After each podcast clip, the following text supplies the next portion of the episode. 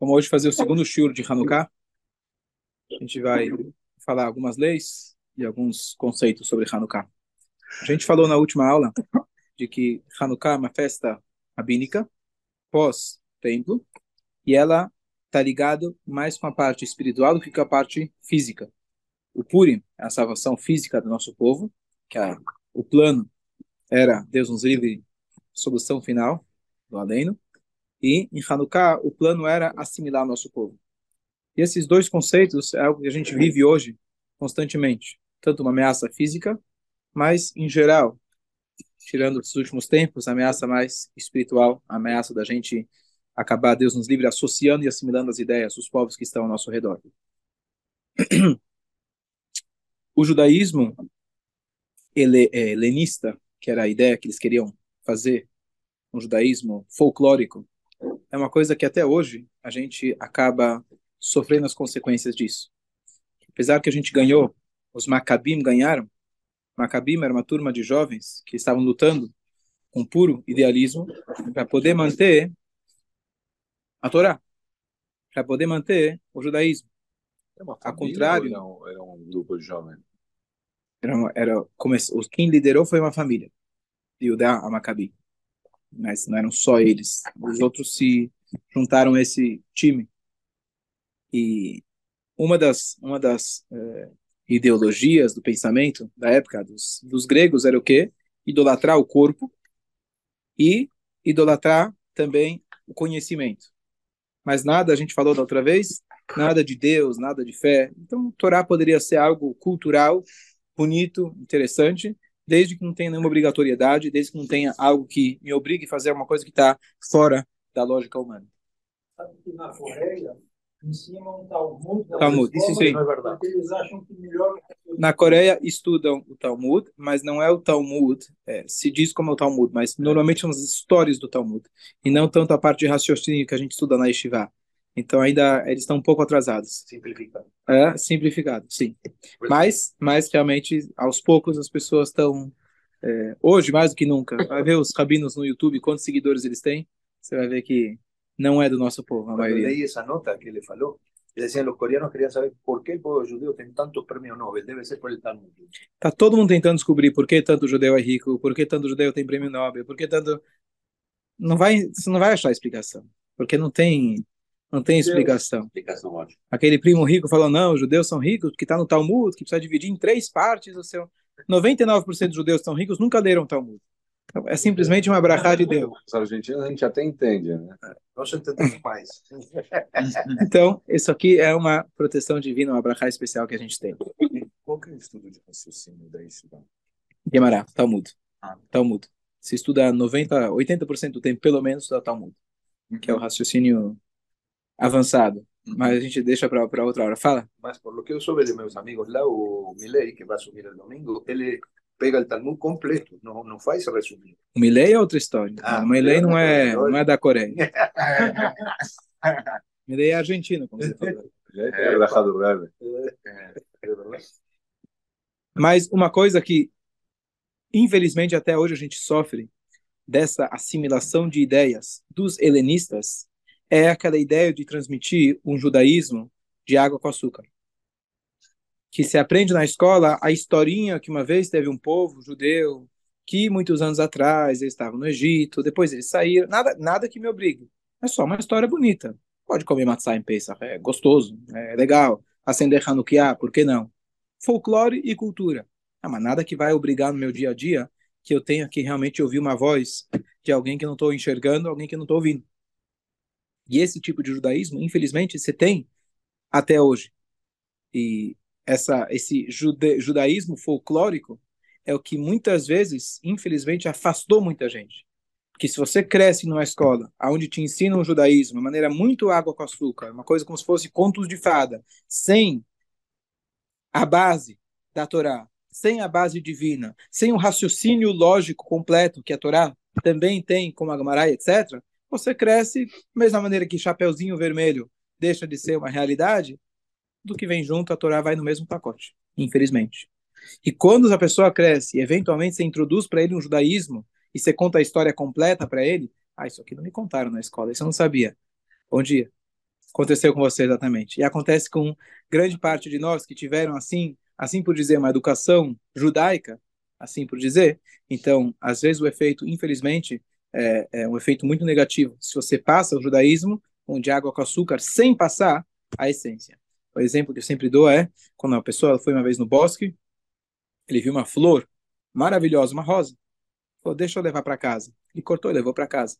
Nem colocou em água, não se deu trabalho. Então ele queria só a flor sem as raízes. E aí o que aconteceu? Murchou depois de um dia. Então o que acontece? Às vezes, com essas gerações que falam, eu vou passar a parte bonita do judaísmo. O que, que você tá, o que, que é implícito nessa frase? A parte bonita do judaísmo. Não tem os deveres. Bonita quer dizer que tem a parte feia. Né? Então tem a parte bonita, eu seleciono o que, que eu acho que é bonito. Então a flor que é bonita eu levo para casa. A raiz, a raiz que vai me vai me prender aqui, eu preciso vir aqui e ver ela, vou levar ela para casa. Eu corto e levo para casa. Só tem uma vantagem, que depois que a flor murcha, às vezes ela deixa cair na terra algumas sementes e elas voltam a crescer. E aí essa é a geração que, às vezes, um filho, um neto, ele fala, bom, deixa eu ver aquilo que estava apodrecido, deixa eu ver se sai alguma coisa. E a pessoa volta e se reconecta com as raízes, e aí a flor volta a crescer. Tem também o shluchim aqui. Os shluchim são aqueles que tentam regar. O shliach, nessa analogia, seria aquele que tenta regar. Porque a semente todos têm, a terra todos temos, a tradição todos temos. Você precisa de alguém que vai despertar na terra e falar, olha, vai, levanta aí, acorda. E essa é a, e essa é a, a função que o Rebbe instituiu, e ele nunca deixou isso como exclusivo ao shluchim dele, ao shluchim do Rabad. Ele sempre falava, todo judeu é um shalia. Você, com certeza, conhece algum judeu que eu não conheço. Você, com certeza, tem acesso a um judeu que um rabino talvez não teria. Aqui, o Valdemar, a gente teve dois anos atrás, falei bastante sobre a época de Hanukkah. Toda a ideia de Hanukkah é você iluminar. Tenta achar um judeu que não acende vela de Hanukkah. Pergunta para ele qual foi o resultado. Minha tia não, nunca acendeu, mas 70 anos nunca tinha acendido. 70 anos de idade, ela nunca tinha acendido vela de Hanukkah. Ele mandou a foto. Eu postei a foto. Então, a gente falar que é exclusivo dos rabinos ou exclusivo de fulano, cada um de nós tem que espalhar a luz da Torá. E às vezes com uma velhinha, você deu para ela e ela acendeu, você transforma a vida dessa pessoa. Então, é, quando a gente dá a história de Hanukkah, realmente você vê que, é, que é, o efeito de Hanukkah, infelizmente, ele continua até, até os dias de hoje, desse judaísmo de água com açúcar. E não só isso. Como chama o time de esportes que infelizmente joga no Shabat e toda a ideia de esportes, quem inventaram, em quem, quem focou nelas pelo menos, foram os gregos. Como chama o nosso time lá? Maccabi Tel Aviv, tá certo? Maccabi. Maccabi era o nome daqueles que lutaram contra os gregos. Eles fizeram uma goleada de 8 a 0. Né? Era para ficar aceso zero, não tinha. Era uma goleada de 8 a 0. Como que inverte as coisas? De repente, Maccabi vira tem nada contra. Legal, fazer esportes, é importante cuidar do corpo, mas só o conceito, como isso representa, de como as coisas acabam se invertendo. Então, o Hanukkah, que era a ideia de um judaísmo autêntico, verdadeiro, ligado às raízes, com essa, é, com essa sensação e sentimento de que é Hashem que nos dá a Torá, é Hashem que a gente tem que respeitar, e pegar a história de Hanukkah e transformar ela numa questão folclórica, acende as velhinhas, porque não, é bonito. Tudo bem, melhor que nada, óbvio, legal mas não deixar que o judaísmo seja apenas água com açúcar. Isso é muito importante. E hoje que a gente tem o acesso à, à informação autêntica, então vale a pena a gente apenas sugerir para as pessoas, olha, entra naquele canal, entra naquele podcast, vai ouvir o judaísmo, vai ouvir a história não do jeito que você ouviu na, na, na escola, você vai ouvir a história completa. Ok, vamos lá. Algumas leis, então, continuando. A pessoa, a pessoa naturalmente busca algum tipo de propósito. Todo ser humano busca algum tipo de propósito. Já no nosso DNA seres humanos, a gente busca alguma coisa que seja maior que nós mesmos. A pessoa chega numa idade onde ele já, vamos dizer, alcançou sucesso, sucesso financeiro, alcançou estabilidade familiar. É nessa hora que a pessoa entra em crise. Por quê? Porque a vida inteira estava correndo atrás do rabo. Deixa eu trabalhar para poder pagar as contas, para poder Tá, beleza. Tá tudo pago. E agora? Agora, aproveita tudo isso para você poder fazer o teu propósito, que é servir algo que é além das suas necessidades. Então, para isso, você precisa reconhecer o fato que existe alguém que é maior do que você. E para isso, você vai começar a fazer coisas que são além do seu raciocínio, além da sua compreensão. Então, apesar que pode parecer uma, algo que afasta as pessoas, ah, tem que fazer, tem que fazer, o que o ser humano mais busca é isso. É, uma vez chegou alguém no rabino e falou, olha, esse judaísmo é muito machista. Não sei se já ouviram esse tipo de... É o homem que reza na sinagoga. E a resposta, e a resposta, presta atenção na resposta. Eu não sei qual Torá que você estudou, mas a minha Torá começa assim. Quem foi que tomou a primeira decisão e mais importante da história da humanidade? Quem, se vai comer ou não vai comer da fruta? Ah, é. Começou com a Rava, tá certo? Não, Quem ela- foi ela que decidiu? influenciou. É. Ou seja, quem foi que decidiu? Ela que decidiu. Pronto. O homem ficar aparecendo, ele foi, ele foi o primeiro a ser chamado a atenção, mas quem foi que decidiu? Foi ela.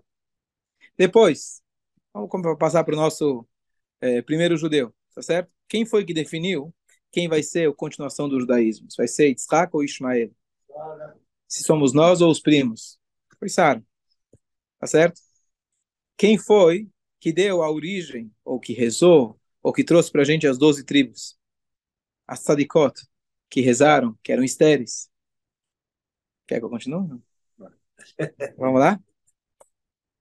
Quem foi que trouxe para nós Moshe Rabbeinu? Bom, a mãe, mas na verdade a, a irmã, porque o pai estava em abstinência. O pai se separou da esposa, porque o Paró tinha falado que todos os meninos tinham que morrer. Faltou você ter que avistar que Eu pulei um pouco da história. O, o deu uma Boa, dá abraçar, boa. Tá, então vamos lá. Então, a gente teve semanas atrás que Arifká foi aquela que disse que quem vai pegar abraçar agora em vez de Ismael para Yitzhak era Yaakov para Esav. Então, ela que decidiu quem queria continuar o povo judeu. Depois, pulei um pouquinho, você tem razão. Depois, quem foi que trouxe para a gente Moshe Rabbeinu? Foi a Miriam, meu rebe da mãe, mas a Miriam que convenceu o pai para que ele voltasse a estar com sua mãe para nascer Moshe Rabbeinu. Quem foi que teve fé em mérito de quem que a gente saiu do Egito? Mérito das mulheres. Quando Deus foi dar a Torá, com quem que ele falou primeiro? Foi as mulheres. Como? Quando Deus deu a Torá, está escrito primeiro, ele falou, Ko tomar levnei Israel, é, Israel. Assim você vai dizer para a casa de Yaakov, se refere às mulheres. Deus primeiro falou com as mulheres. Ladies first.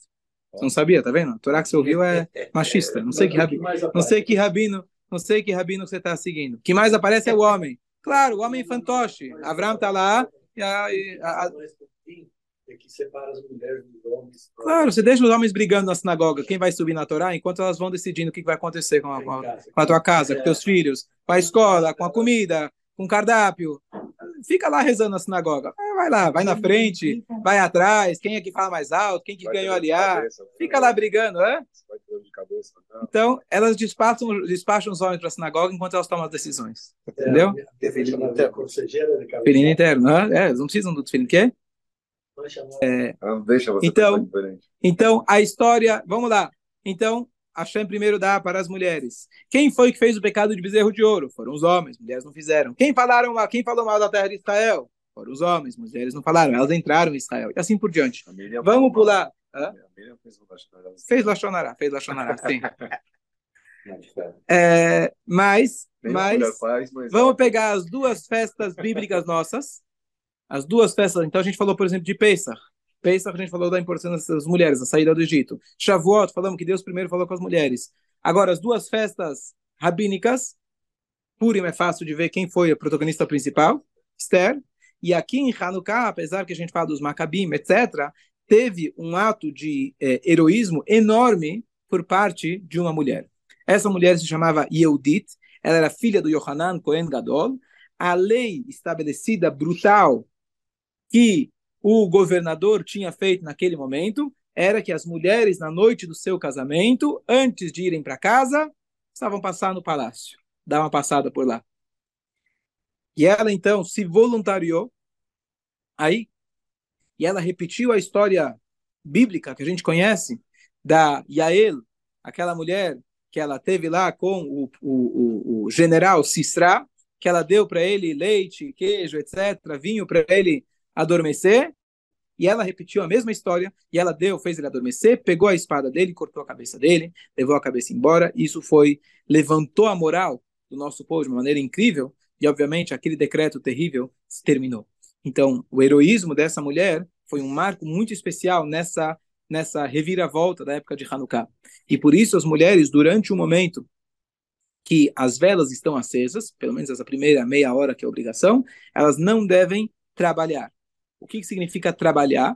Trabalhar, no sentido mais literal, seria aquilo que é chamado um trabalho tipo de Shabat. Ou seja, você costurar, você transformar alguma coisa. Então, não é trabalho necessariamente intelectual, trabalho comprar, vender alguma coisa, mas seria um trabalho é, é, braçal, digamos assim. E a mulher, então, nesse dia, nesse momento, então, ela deve estar é, liberada, digamos assim, dos trabalhos, é, desse tipo de trabalho, para poder focar e para poder estar presente na, na, no momento da, da, da, do sentimento da Hanukkah em, em diante. E, e não só isso, nesse dia também, os dias de Hanukkah, não é uma obrigação, mas se costuma também, em algum momento, fazer comer laticínios, porque já que ela deu leite, etc., que pesou, fez o cara adormecer, então a gente também, em lembrança disso, faz também laticínios. Então você tem Shavuot, que é o mais conhecido de laticínios, mas eh, você tem também Hanukkah, esse costume de, assim, não é um costume tão, eh, não é uma obrigação, como eu falei, se costuma comer lácteos, comer tudo que for eh, frito em óleo, mas também, também essa ideia de laticínios para lembrar o, o, ah, o milagre dessa Yehudit, da coragem dela. É? Sim, sim. E a vela pode acender tanto homem na mulher? Então, quem tem a obrigação de acender é igual assim. As velas do Shabat, a, a obrigação é que seja acesa na sua casa. Quem, sobre quem recai isso? Sobre a mulher. Se a mulher não está, não tem mulher, o homem acende. O contrário em Hanukkah. A mitzvah é que seja acesa. Então, se a mulher mora sozinha, não tem marido, ou o marido não está, o que for, ela tem que acender. Se Tá o marido em casa, então ele é aquele que realiza a mitzvah. Então a obrigação, ela tem obrigação. Igual que o homem tem a obrigação de acender a vela de Shabbat, ela tem a obrigação de acender a vela de Hanukkah. A pergunta é, quem tem a prioridade? Então, no Shabbat é a mulher, no Hanukkah é o homem.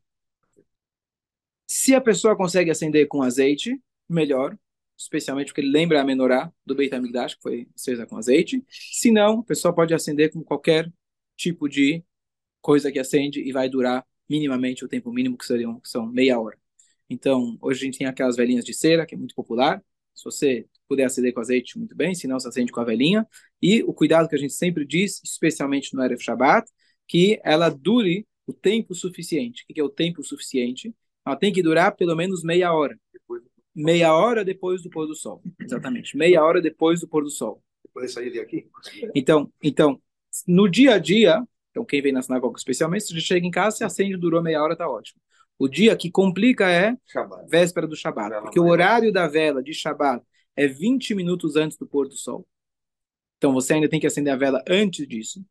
Às vezes, se por algum motivo você precisa ir para a sinagoga, etc., você acendeu ainda antes. Então a vela tem que durar 50 minutos ou uma hora, até um pouco mais, dependendo do, do, do schedule, da, da, do, da agenda da pessoa. Então, só três velas.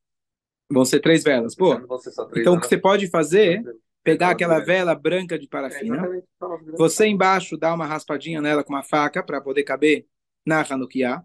E se esse ano você tem razão, são três velas só, então você consegue colocar uma afastada da outra, né, tem mais espaço, e assim você acende na véspera do Shabbat. Você não precisa ter uma Hanukkah.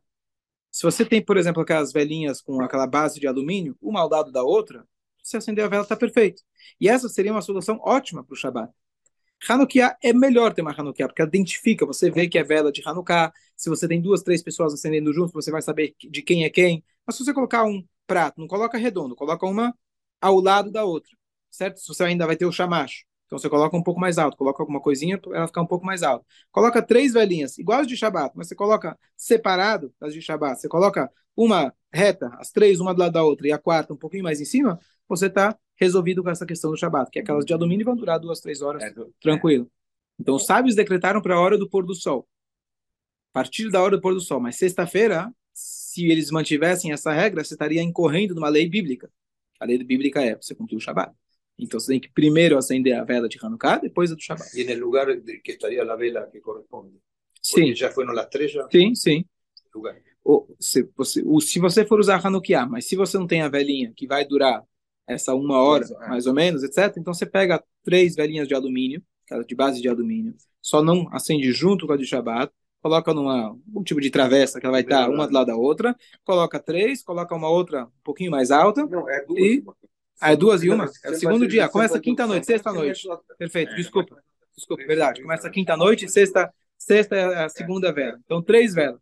Então, é tranquilo. Só, por que eu estou falando para usar essa e não... É, aquela é um- é uma solução. Não usa aquela que você... Não usa o candelabro de Shabbat, porque ele normalmente não é reto, ele não é na mesma altura, que isso é um problema para Hanukkah. Então, mesmo que você não tenha uma Hanukkah que vai caber aquela velhinha, então você compra essas três velhinhas, você resolveu o teu problema. Então, o que acontece? Nós temos, então, quantas velas a gente acende? Então, são oito dias de Hanukkah, então você tem que ter oito velas. Mas a gente tem mais uma vela para que ela sirva como piloto e principalmente também para que você não pode usufruir da luz da vela. Não pode. Ela está aqui para lembrar o milagre, não para você tirar proveito. Hoje em dia que a gente tem luz, é a, a- a chance disso acontecer, cair eletricidade é muito pequena. E aí, por isso, então, você tem essa vela piloto. Essa vela piloto serve principalmente para você não usufruir das outras. Então, mesmo que não seja Shabat, se ela apagou e você tem luz ambiente, então não tem, não tem problema nenhum. Mas o ideal seria reacender. Então, a maneira, de maneira geral, se você acendeu ela e ela tinha é, cera, pavio, é, azeite suficiente para ficar acesa, então tem uma discussão na, na, na, na Guimarães. O que, que é o principal? Ela ficar acesa ou que se na hora que eu, apre- que eu, na hora que eu acendi ela já ela tinha o potencial de ficar acesa. Então a regra é, se eu acendi, eu fiz a mitzvah. Contanto que ela tinha o potencial de ficar acesa. Apagou por força maior, eu cumpri a minha mitzvah. Mas, durante a semana que eu posso chegar e reacender, eu devo reacender. Shabat, Deus nos livre, eu não posso, e eu cumpri a mitzvah, mesmo que apagou. E aí você pode, é, o, o ideal no momento, depois que se acende a Hanukkah, é você apreciar as luzes Por meia Mas- hora. por meia hora, e, e você, mas você pode sentar do lado e ler alguma coisa, ler, Sim, estudar você está ao lado, dá ao lado dela. Mesmo prestando- que você não está se sofrendo dessa luz para Não deve usufruir da luz, não deve usufruir, mas deve estar ao lado lembrando do milagre. O que acontece? Você acendeu, você fez a mitzvah. O costume, e pelo carinho com a mitzvah, e pelo objetivo da mitzvah, vale a pena você estar ao lado. Então você vai estar jantando lá, ou você vai estar jogando Sevivon, ou você vai estar contando para a família alguma coisa sobre Hanukkah que você aprendeu, ou da história, alguma alahá, algum pensamento sobre Hanukkah. É um momento muito importante de você estar aproveitando daquele momento da Hanukkah. E aquelas, ve- e aquelas eh, velas, eh, lamparinas elétricas? Então, isso serve- isso serve? Para é, 25 de dezembro. O pessoal usa. Não, mas você vai, por exemplo, sei lá, pessoas que acendem estádio de futebol, acendem... Ah, tá, entendi. Tá, desculpa a brincadeira só para não podia perder. Tá, então, então existe o que acontece. Tem dois detalhes nessa mitzvah. Um detalhe dessa mitzvah é o acendimento. Esse não é detalhe, esse é a essência. E uma condição para o acendimento da vela é algo que se chama Pirsumei Nissa, você difundir o milagre. Então, por exemplo, se você vai acender na sua casa, uma regra específica, mas só para você entender como isso influencia a lei prática. Você eh, chegou na tua casa às 9 horas da noite. Já passou o horário. É um horário que, teoricamente, originalmente, é um horário que as pessoas já estão dormindo. Não hoje em dia, mas as pessoas já estariam dormindo. Para você poder acender, você tem que acordar quem estiver na tua casa, para ter mais alguma pessoa, pelo menos, para te acompanhar. Porque a lei é que você possa difundir o milagre. Por isso que ela foi foi instituído que você acenda à noite, que é a hora que você vai poder desfrutar da luz dela. E de dia você vai acender, não vai ter muito sentido. E, ao mesmo tempo, não muito tarde à noite, porque senão as pessoas já foram dormir. E antigamente, especialmente quando você acendia na janela, ou ainda aqueles que ainda hoje acendem na janela, toda a ideia é você difundir o milagre. Então, é importante, é um detalhe importante do acendimento da vela. Se você mora sozinho, tudo bem, se acende sozinho, tudo bem. Mas é um detalhe importante você difundir o milagre. Desse detalhe se, é, é, é, se estende daqui o outro conceito que ele é independente do primeiro. Então, por exemplo, eu vou na sinagoga, toda noite na sinagoga a gente vem e acende aqui. Esse, esse acendimento não vale para ninguém. Porque se o acendimento tem que ser na sua casa. O acendimento tem que ser no lugar onde você come ou dorme. Não adianta. Mesmo a pessoa que acendeu aqui na sinagoga, não valeu para ele. Ele vai repetir as brachot em casa. Agora, o que acontece? É, o, o, apesar de que não vale como acendimento, por que, que a gente acende? Ainda faz uma brachá quando tem 10 pessoas? Porque você está difundindo o milagre publicamente. Estou na sinagoga, estou no lugar público. Então são, eu não cumpro a mitzvah do acendimento, mas você tem a extensão dessa mitzvah, que é você publicar o milagre, mesmo que eu não estou acendendo da maneira original. E você pode acender duas vezes. Você deve, você deve. Ah. A pessoa que acendeu em público não valeu nada para ele. Não valeu. Valeu pela obrigação que nós temos de difundir o milagre, mas não para a sua obrigação individual de cumprir a mitzvah de acender. Então, daí se estende a ideia de você colocar menorot em lugares públicos. Você, públicos, você vai acender, às vezes, durante o dia. Você vai acender, eventualmente, com lâmpadas, que toda a ideia, toda a ideia é você difundir o milagre. Para você fazer a brachá, não vale ser lâmpada. Mas, para você poder fazer a difusão do milagre, então, isso é uma extensão da mitzvah do próprio do, do Hanukkah. É, vamos lá, duas histórias bonitas. Eu conto ela todos ano, todo ano, mas são bonitas. Uma história, um, um rapaz, um, um, jovem, ele conta de que ele fez aliá quando pequeno. É, desculpa, ele fez Yeridá quando pequeno. Ele saiu de Israel e ele foi morar nos Estados Unidos. A família dele foi morar nos Estados Unidos. Quando ele chegou lá, era época de dezembro, ele via todos os luzes etc. E ele ficava muito acanhado com a com a festinha dele, judaica, de uma velhinha. Conhece essa história, lembra, Zefrai? Não? E aí, é, acendendo uma velhinha na janela dele, e todo mundo lá brilhando nos Estados Unidos, é ainda muito mais forte que aqui. E aí ele falou até que um dia, de repente, caiu a eletricidade na cidade. E a única que estava acesa, a única que estava acesa era a vela dele. Ele falou, uau, essa é a nossa história. O mundo, todos os outros povos fazem muito barulho mas alguma hora eles apagam. E os únicos que ficam aqui, a cada velhinha pequenininha, aquela pequena chama, ela continua. Essa é a nossa história. E que acendemos toda sexta. E cada e cada e cada noite ela vai ela vai ela vai acrescentando e, se, e, e aumentando. A segunda história, essa história. Qual é a história?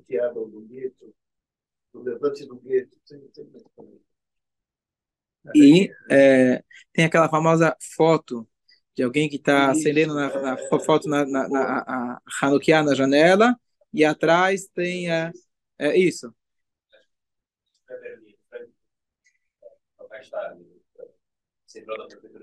É isso. E quem ficou? Quem ficou, né? Qual? Do quê? Acendendo Hanukkah? Muito famosa. Bom, segunda história, essa eu vi diretamente do Rabino, Rabino dos Estados Unidos, na Califórnia. E ele, eu ouvi da boca dele a história de que é, ele tinha marcado na cidade dele para fazer uma, um acendimento público no shopping, shopping center. Ele marcou e, para surpresa dele, ligou no shopping e ele falou: ah, pode acender, não sei o que, sem problema nenhum, não teve nenhuma, nenhuma, nenhum problema. Beleza, tá tudo marcado. E chega na noite, ele está levando, vindo lá com látex dele, com os filhos dele para ir lá acender, não sei o quê, e de repente ele vê que está tudo escuro, estacionamento apagado, tudo estranho. Falou, como assim? E aí ele chega lá, ele entra, e aí ele descobriu que o shopping tinha falido. Então só tinha algumas duas, três lojas abertas, talvez só, acho que é só a área de alimentação que estava aberta, o resto estava tudo fechado. Eu, o que, que eu fiz de errado? Né? Marquei no lugar errado para acender. Bom, estamos aqui. Ele foi lá, acendeu. Apareceu uma, duas, três pessoas. E aí ele não sei se apareceu algum judeu, não, ele dançou, fez uma dança, puxou quem estava lá, não sei se era judeu, não era, dançou e foi embora. E aí, alguns dias depois, ele recebe uma ligação. Em resumo, a pessoa fala para ele, Rabino, queria te contar uma história. Na verdade, é, sou uma pessoa, passei por alguns momentos muito difíceis na minha vida, é, e eu decidi que eu ia terminar com a minha vida. E, mas eu fiquei pensando muito no meu, no meu filho, e eu decidi que ia fazer um passeio com ele de despedida fui num, num shopping. Fui num shopping qualquer, só para fazer um lanche com ele. Eu cheguei nesse shopping, tinha lá uns judeus lá acendendo uma Hanukkah, e de repente eles me puxam para dançar, e de repente mexeu alguma coisa comigo, e eu estou vivo graças a você. Então, o impacto de uma vela de Hanukkah, tanto a primeira história quanto a segunda história, é muito grande. E uma coisa muito bonita e interessante de que tem mitzvot que você vai dizer, bom, é muito difícil. A mitzvah, essa mitzvah não, essa mitzvah não é para mim, essa eu não vou conseguir. Todas são para todos, mas algumas que a gente talvez resiste um pouco mais. A mitzvah da vela, tem algumas mitzvot nossas que toca qualquer pessoa. Ela tem um acesso, ela vai além de qualquer. E eu vou dar um exemplo, uma terceira história que eu também conto, acho que talvez todo ano. Toda semana eu ia no Canadá, eu ia oferecer para as pessoas colocarem tefilim, em escritórios, andando menos 10, menos 15, menos 30, 40. menos 40 também. Toronto. E tinha, um tinha uma, um, uma loja de arte, vendia quadros, não sei o que, o dono era um israelense. Eu falava bem hebraico, comunicava com ele, um cara típico kibbutznik, nada de tefilim, nada de religião. E aí chegou Hanukkah, eu fui oferecer para ele a Hanukkah. Ele falou para mim, você já viu algum judeu que não acende Hanukkah? Falei, não, nunca, nunca, nunca vi ninguém. tá certo que é pelo folclore que ele recebeu na educação laica dele em Israel, mas independente disso, a Hanukkah é um tipo de mitzvah que ela ela ultrapassou todas as barreiras. Então, realmente é uma mitzvah muito bonita, que se você conhece alguém, você tem alguém, liga para a pessoa, oferece, é o tipo de mitzvah que a pessoa não vai dizer não. As pessoas realmente estão abertas para essa mitzvah. Está escrito que Alai, livrei sofrendo. Se eu tenho que escolher entre uma lei da Torá e uma lei dos sábios, qual que é mais importante, teoricamente? A lei da Torá, é a original. Mas tem uma frase dos nossos sábios que dizem que para mim é mais querido as palavras dos sábios do que as próprias palavras da Torá. Não no sentido que eu vou escolher essa e não fazer a outra, mas o fato que os sábios contaram para a gente, eles são mais contemporâneos, é uma coisa mais próxima de mim, então tem um carinho especial pela lei dos sábios.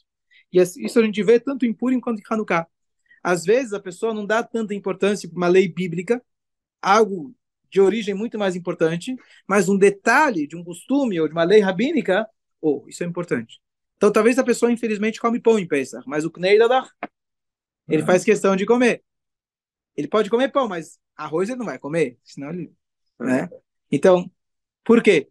Porque tem algumas mitzvot que, no sentido mais profundo, elas são tão queridas para a gente, tão queridas para Hashem, que elas ultrapassam qualquer barreira.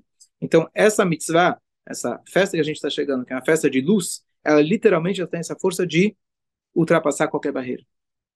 Você viu já que colocaram em Gaza, acenderam a Hanukkah. E, infelizmente, no dia que teve o atentado agora, uns dias atrás, não sei se vocês viram, mas no mesmo, mesmo dia já foram lá e colocaram, foi um grupo de Shivá, foram cantar lá, né, Animamin, etc. Coisa terrível que aconteceu, mas imediatamente colocaram lá uma Hanukkah. Nosso papel como Yodim é ser aquela chama, que apesar que o mundo em volta está brilhando, fazendo muito barulho, nós somos aquela chama eterna de Hashem, a gente continua cada vez mais forte, e a gente tem essa força, que Bezerra Hashem a gente possa acender a vela Beit a vida de Mashiach, Arona Cohen vai acender e a gente vai ter, se Deus quiser, a presença divina máxima visível a todos e todo esse gadu, toda essa escuridão vai se dissipar. Amém. Amém.